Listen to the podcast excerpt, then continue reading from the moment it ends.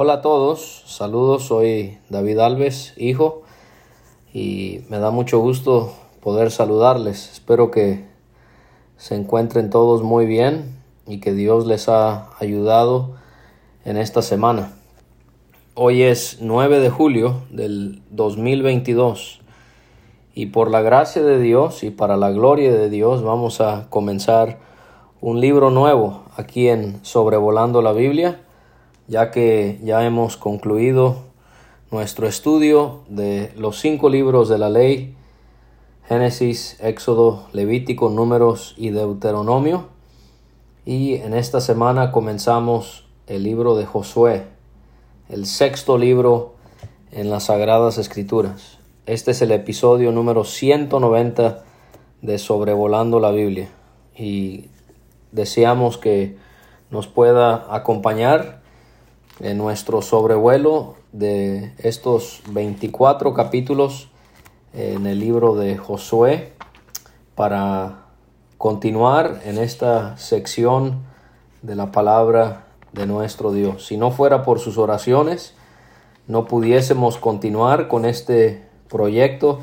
Si no fuera por la ayuda de Dios, mucho menos podríamos hacer lo que hacemos. Así que por favor sigan orando para que Dios ayude a mi Padre y a un servidor para que estas enseñanzas puedan ser de bendición para cada uno de los que los reciben.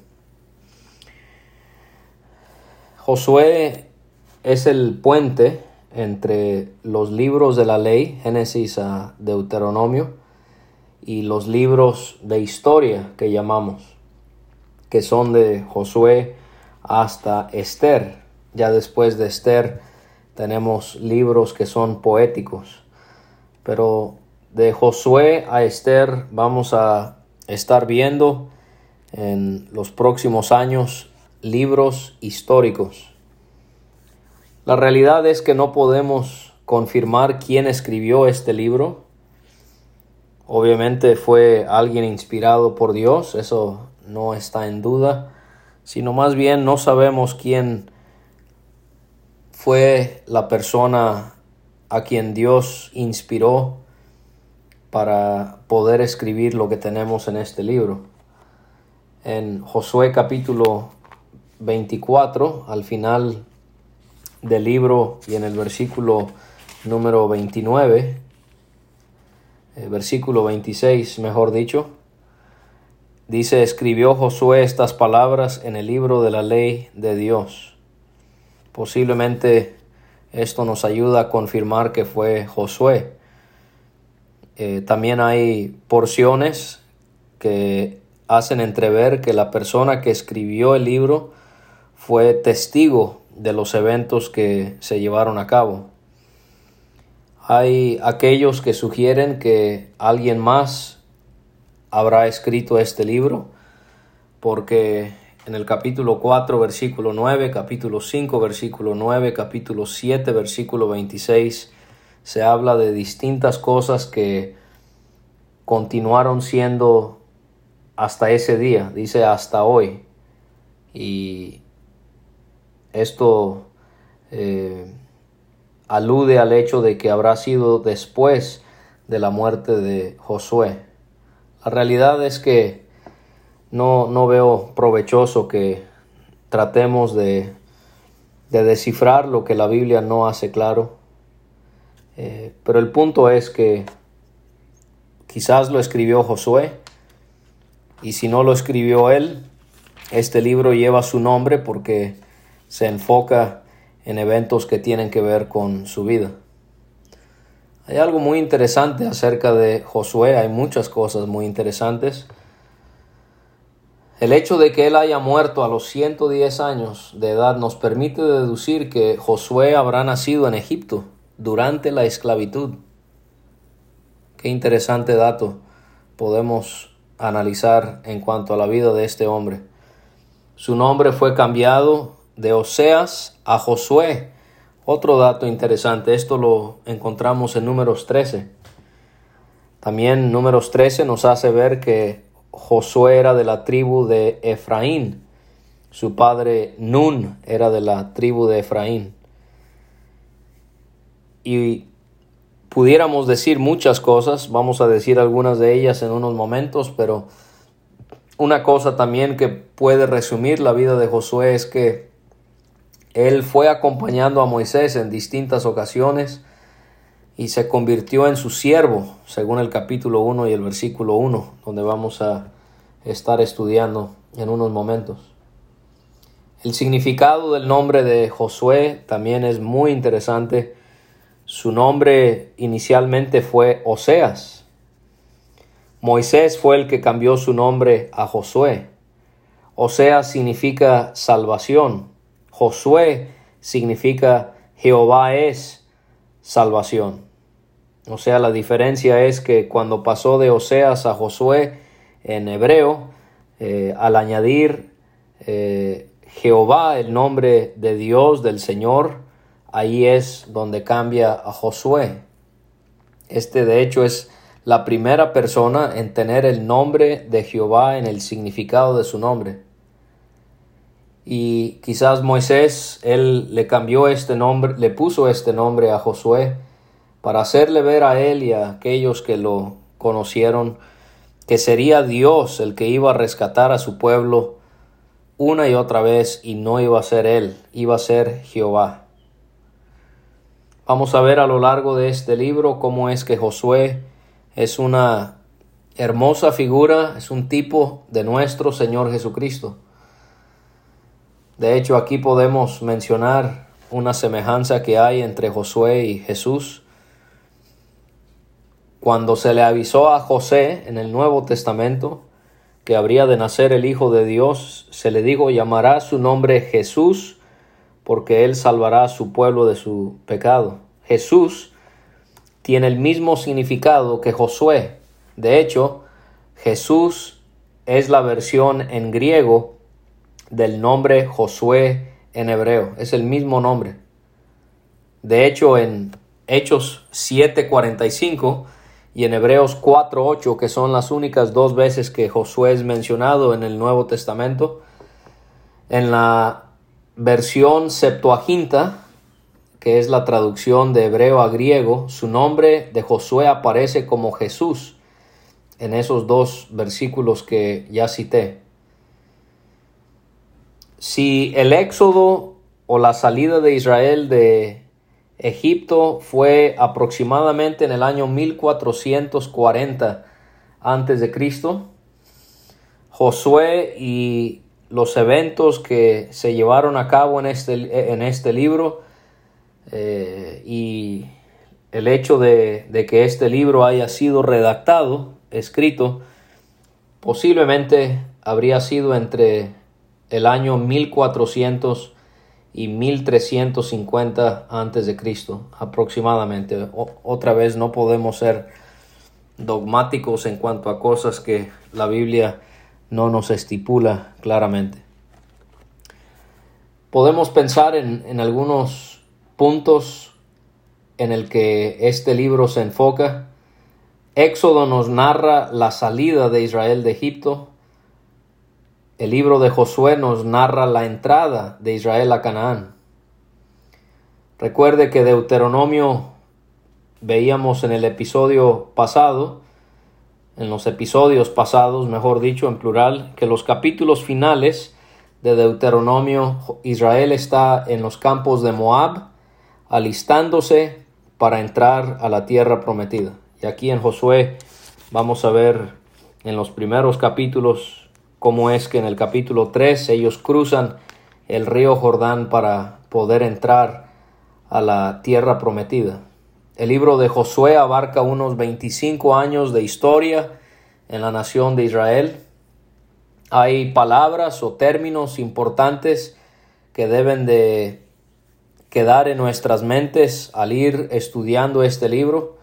Se hace un énfasis muy grande en la tierra, que simbolizaba el pacto que Dios había hecho con Israel. El pacto es otro tema, las promesas de Dios, así como Dios había prometido a los padres, Dios va a ir cumpliendo.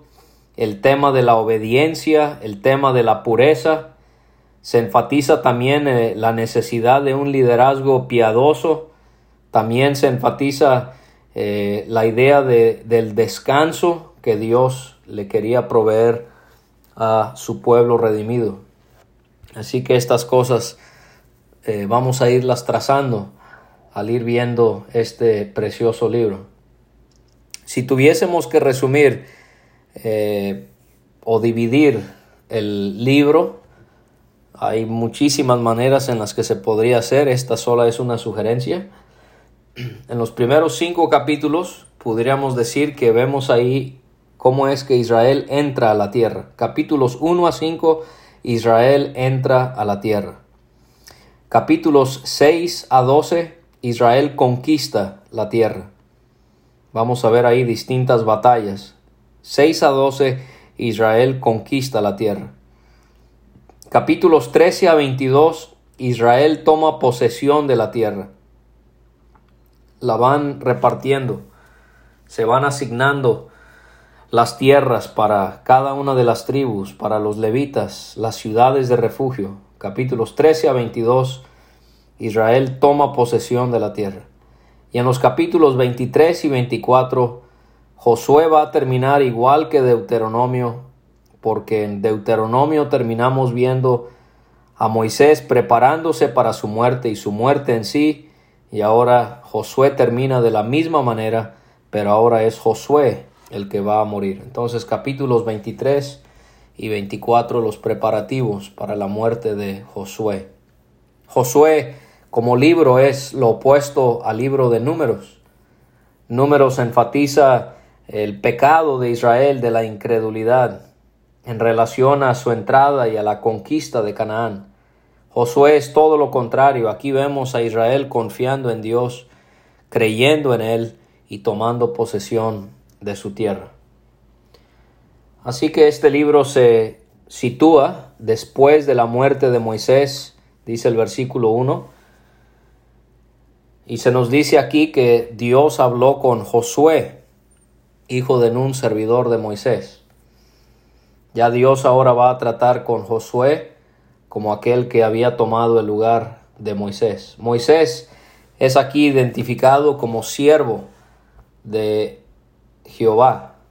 También en números 12, 7 y 8, Josué 1, vamos a ver en los versículos 1, 2 y 7, en segundo de Reyes 21, 8 y también en el Salmo 105, 26. Hay otros que son también llamados siervos de Dios en la Biblia. En Génesis 26, 24, Abraham es llamado siervo de Jehová o de Dios. Y en Primero de Reyes 8, 66, David es llamado siervo de Jehová.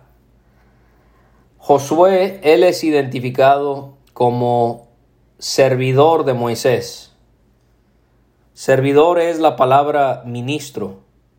En Éxodo 28, 35 tenemos que se nos dice acerca de este mismo personaje llamado Josué.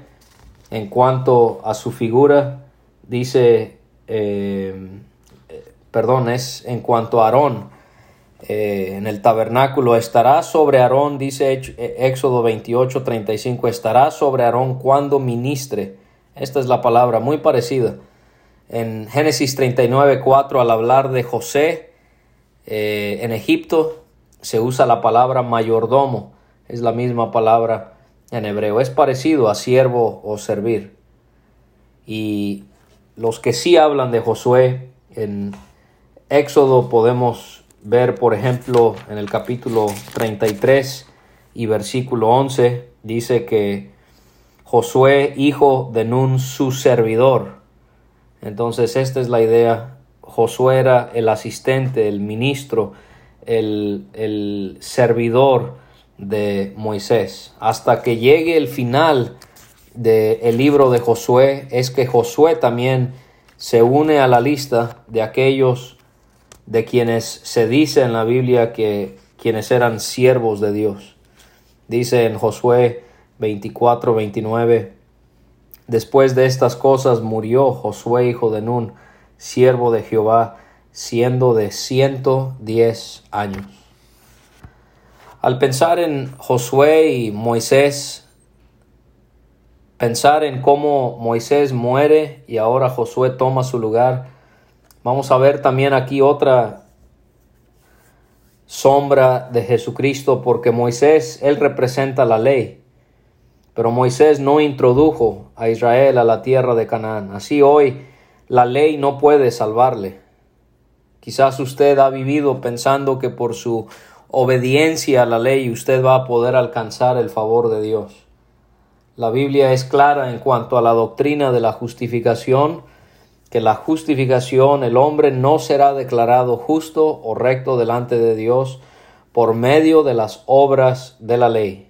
Moisés, él no introdujo a Israel a la tierra. La ley no puede salvarnos, no nos da el descanso, el reposo que buscamos. Josué, él sí lo haría. Y ya hemos visto su nombre significa Jehová es salvación. La muerte de Moisés y ahora esta nueva responsabilidad que tenía Josué nos hace ver que la fidelidad de Dios no se vio modificada con la muerte de Moisés. Dios no necesita de un hombre en específico para que él pueda serle fiel a los que son suyos.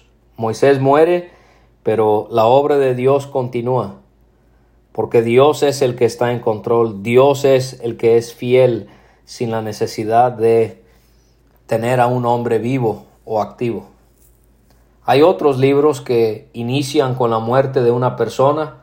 Cuando lleguemos a jueces, vamos a ver que jueces inicia con la muerte de Josué, Segundo de Samuel inicia con la muerte de Saúl. Segundo de Reyes inicia con la muerte de Acab. Y Dios le dijo a Josué que mi siervo Moisés ha muerto y le pide que se levante y pase este Jordán, tú y todo este pueblo, a la tierra que yo les doy a los hijos de Israel. El verbo dar en el libro de Josué es mencionado 69 veces en relación a la tierra que Dios le estaba dando a la nación. Por eso le comenté que este es uno de los temas primordiales en el libro, la tierra, y se va a enfatizar en unas 69 veces Jehová dándole esta tierra a Israel. Dios le aseguró a Josué esta tierra, él se, la, se las había entregado, él se lo había ya dicho a Moisés, todo lugar que pisare la planta de, tu, de su pie. Las palabras de los versículos 3 a 5 se parecen mucho a las palabras de Moisés en Deuteronomio capítulo 11 y versículos 24 y 25. Todo lugar que pisare la planta de su pie será suyo, desde el desierto hasta el Líbano, desde el río Éufrates hasta el mar occidental será su territorio Nadie se sostendrá delante de ustedes, miedo y temor de ustedes pondrá Jehová su Dios sobre toda la tierra que pisaren, como él les ha dicho. Y se parece entonces a, a, esta sección en el capítulo, porque Dios dice aquí en Josué 1 como desde el desierto y el Líbano hasta el gran río Éufrates, toda la tierra de los Eteos hasta el gran mar donde se pone el sol será su territorio. El gran mar se refiere al mar Mediterráneo. Y en, otras porciones podemos ver que Dios dio estas mismas eh, limitaciones territoriales que debían de ser para Israel. En Génesis 15, 18 Dios le prometió lo mismo a Abraham. Eh, vemos en el inicio de Deuteronomio, por ejemplo, en el capítulo 1 y versículo 7, que este era el propósito de Dios que, que Israel tuviese todo este territorio. Yo le animo a que tome un mapa y pueda ver cómo es que Dios había destinado un territorio tan amplio y también si se fija y estudia el panorama geográfico era una tierra toda ella eh, próspera, eh, muy eh, apta para el cultivo, así como él se los había prometido, era la tierra que fluía leche y miel. Pero busquen el mapa cómo debía ser desde el Sinaí hasta Turquía y del Mediterráneo hasta el río Éufrates. Y usted se va a dar cuenta cómo es que Dios les había preparado un territorio tan amplio. En los días de David y de Salomón es que Israel se aproximó lo más cerca a conquistar toda esa tierra que era para ellos. Pero la tristeza eh, de Israel es que nunca lograron conquistar toda esa tierra por causa de su desobediencia. Y vamos a ver que el hecho de que Dios quería que esto sucediera a través de Josué, cómo es que ellos van a ir conquistando, cómo es que ellos van a ir saliendo victoriosos y van a disfrutar de los despojos y de los bienes y del nuevo del territorio nuevo que sería para ellos. Vemos ahí a Josué como una figura también de Cristo, quien es el capitán de nuestra salvación, como podemos ver en Hebreos 2, versículo 10. Dios le prometió a Josué que nadie te podrá hacer frente en todos los días de tu vida. Le promete que así como Él estuvo con Moisés, Él va a estar con Él. No te dejaré ni te desampararé. Dios le prometió a Josué que su presencia estaría con él como lo hizo con Isaac en Génesis 26.3. Le hizo la misma promesa a Jacob en Génesis 31.3 le hizo la misma promesa a Moisés en Éxodo 3 y versículo 12. Y aquí vemos que le hace la misma promesa a Josué, que no lo iba a dejar, sino que su presencia iría con él. En Deuteronomio 31 ya veíamos que en ese capítulo, cuando Josué es nombrado sucesor de Moisés, Dios también le prometió que él iría con él. Josué iba a poder lograr todo lo que iba a hacer porque Dios estaba con él. No era por su inteligencia, no era por sus bienes, por su ejército, no era por estrategias militares que él tenía en su mente, todo era porque Dios iba a ir con él. Josué se habrá sentido quizás incapaz de llevar a cabo esta difícil tarea y por eso Dios le dice en una en más de una ocasión aquí en el capítulo, esfuérzate y sé valiente porque tú repartirás a este pueblo por heredad la tierra de la cual juré a sus padres que la daría a ellos. Estas palabras de ánimo también se le dijeron cuando fue nombrado eh, eh, a Josué, cuando fue nombrado sucesor de Moisés, que se esforzara, que fuera valiente. Esto le habrá animado a poder eh, llevar a cabo esta tarea que Dios tenía preparado para él. Y nos hace ver que si vemos la vida de Josué podemos ver cómo Dios lo fue preparando. Distintas experiencias, como en Éxodo 17 él fue llamado a ser el comandante del ejército cuando pelearon contra Amalek.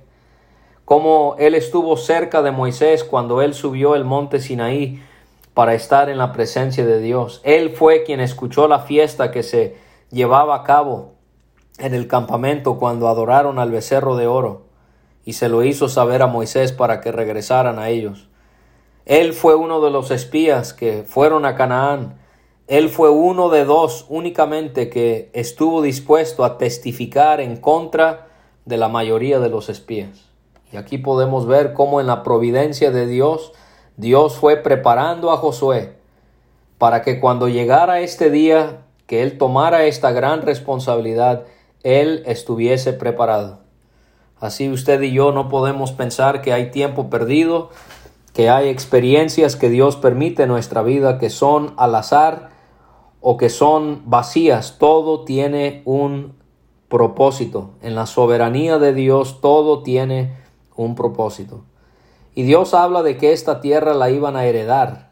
Y vamos a ir viendo al estudiar Josué que el libro de Josué se puede comparar con la carta de Pablo a los Efesios.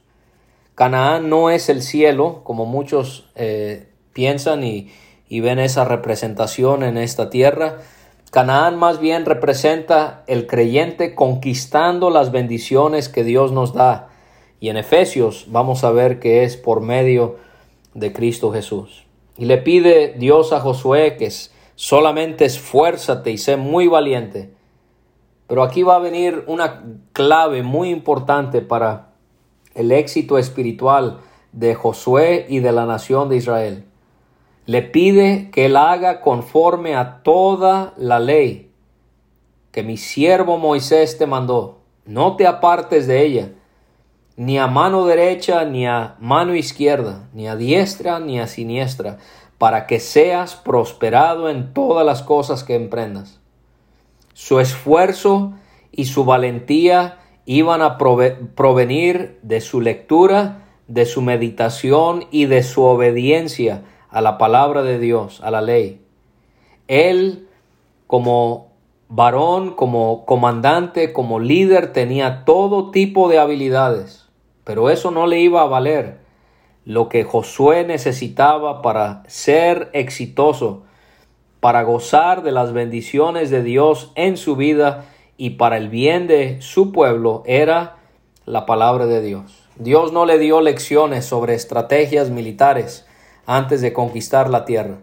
Lo que Dios sí hace es hacerle ver a Josué lo importante que era que él pudiese leer, meditar y obedecer su ley. Le pide que no se aparte jamás, nunca, de tu boca este libro de la ley, sino que de día y de noche meditarás en él para que guardes y hagas conforme a todo lo que está en él, todo lo que en él está escrito. Esto se parece mucho a lo que vemos en el varón bienaventurado del Salmo primero.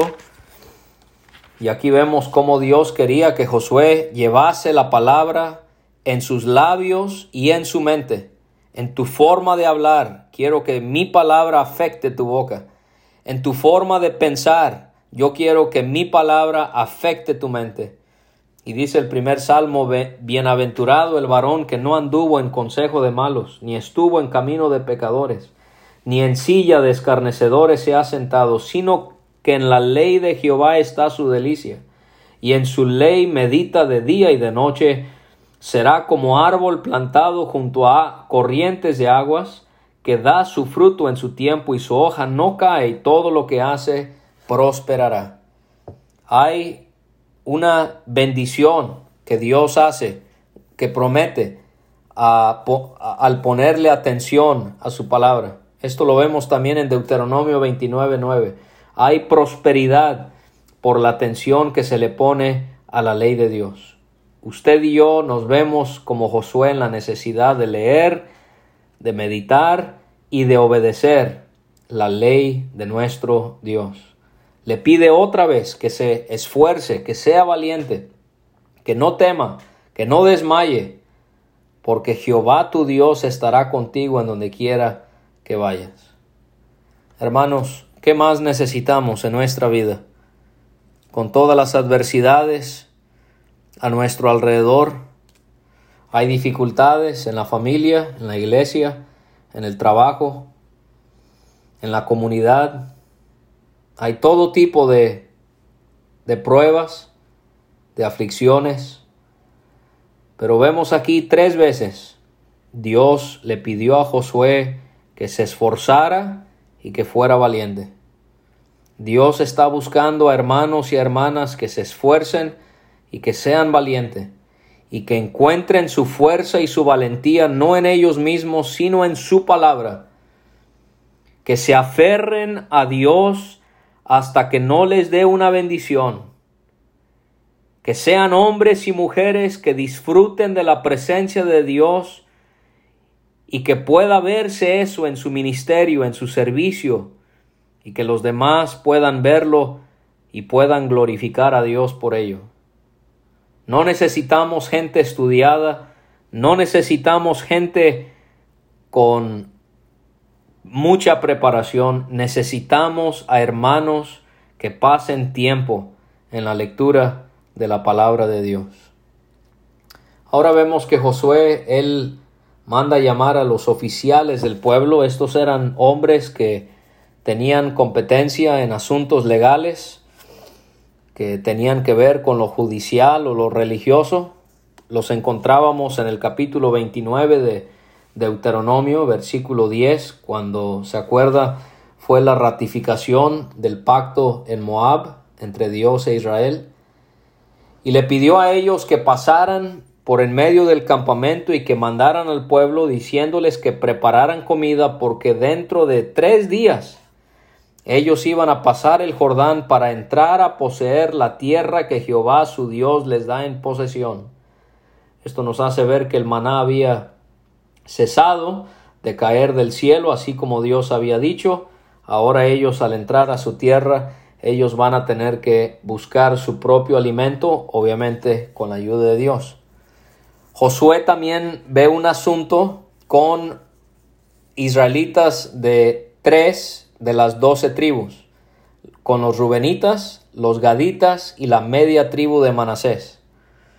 Recordemos que, de acuerdo a Números 32 y Deuteronomio 3, estas tres tribus habían pedido que su heredad fuese de ese lado del Jordán, no del otro lado del Jordán a donde se dirigía Israel.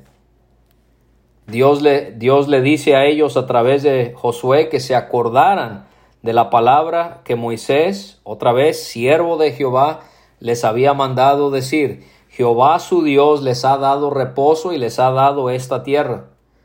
Pero les aclara y les recuerda sus mujeres, sus niños, sus ganados, ellos se pueden quedar en la tierra que Moisés les había dado a ese lado del Jordán, pero ellos, los varones, los valientes y los fuertes, ellos tenían que pasar armados delante de sus hermanos para ayudarles a conquistar la tierra. Hasta tanto que Jehová haya dado reposo a sus hermanos como a ustedes, que ellos también posean la tierra que Jehová su Dios les da, después volverán a ustedes, después volverán ustedes a la tierra de su herencia, la cual Moisés, siervo de Jehová, le ha dado a este lado del Jordán, hacia donde nace el sol, y entrarán en posesión de ella. O sea, no era el propósito de Dios, pero ellos insistieron que querían vivir de ese lado del Jordán, pero Dios les hace saber que no pueden quedarse ahí, los varones tienen que entrar a Canaán para ayudar a las demás tribus a conquistar la tierra. Esta es la idea que Dios tiene para la iglesia. Somos un cuerpo y debemos de dejar de competir los unos contra los otros, debemos de estar eh, más bien trabajando hacia un mismo fin que tenemos, colaborando en el Evangelio, colaborando en la palabra de Dios para el bienestar de la iglesia que es el cuerpo de Jesucristo. Y la respuesta de ellos fue, nosotros haremos todas las cosas que nos has mandado e iremos a donde quiera que nos mandes. Aquí tenemos a otra figura de Jesucristo en la vida de Josué. Aquí podemos ver a Josué como figura de Cristo, como Señor, como ellos se sujetan a Él, a su palabra, y podemos ver a, a Josué como a Jesús, que quien es para nosotros nuestro Señor, y nosotros nos doblegamos ante su autoridad. Y les dijeron a Josué que de la manera que obedecimos a Moisés en todas las cosas, así te obedeceremos a ti. Pero ¿qué era lo que pedían? Solamente que Jehová tu Dios esté contigo, como estuvo con Moisés. ¿Qué es lo que busca el pueblo en un líder? que esa persona cuente con la presencia de Dios. Hermano, usted no va a poder ganarse la confianza o la obediencia de los hermanos simplemente porque usted tiene un lugar de responsabilidad en la iglesia. Eso no va a bastar. Los hermanos quieren ver que usted es alguien que cuenta con la presencia de Dios en su vida. Y fácilmente ellos van a seguirle obedecerle e imitar su ejemplo. Van a confiar en usted, van a trabajar con usted. El pueblo quería ver que Josué contase con la presencia de Dios, así como fue en el caso de Moisés. Y cualquiera que fuere rebelde a tu mandamiento y no obedeciere a tus palabras, en todas las cosas que le mandes, que muera. Esa era la ley de Dios, muerte para la desobediencia a su ley. Y el capítulo termina con esas hermosas palabras, solamente que te esfuerces y seas valiente. Dios nos ayude a poder ser como Josué, quien encontró su fuerza y su valentía en Dios y por medio de la palabra de Dios.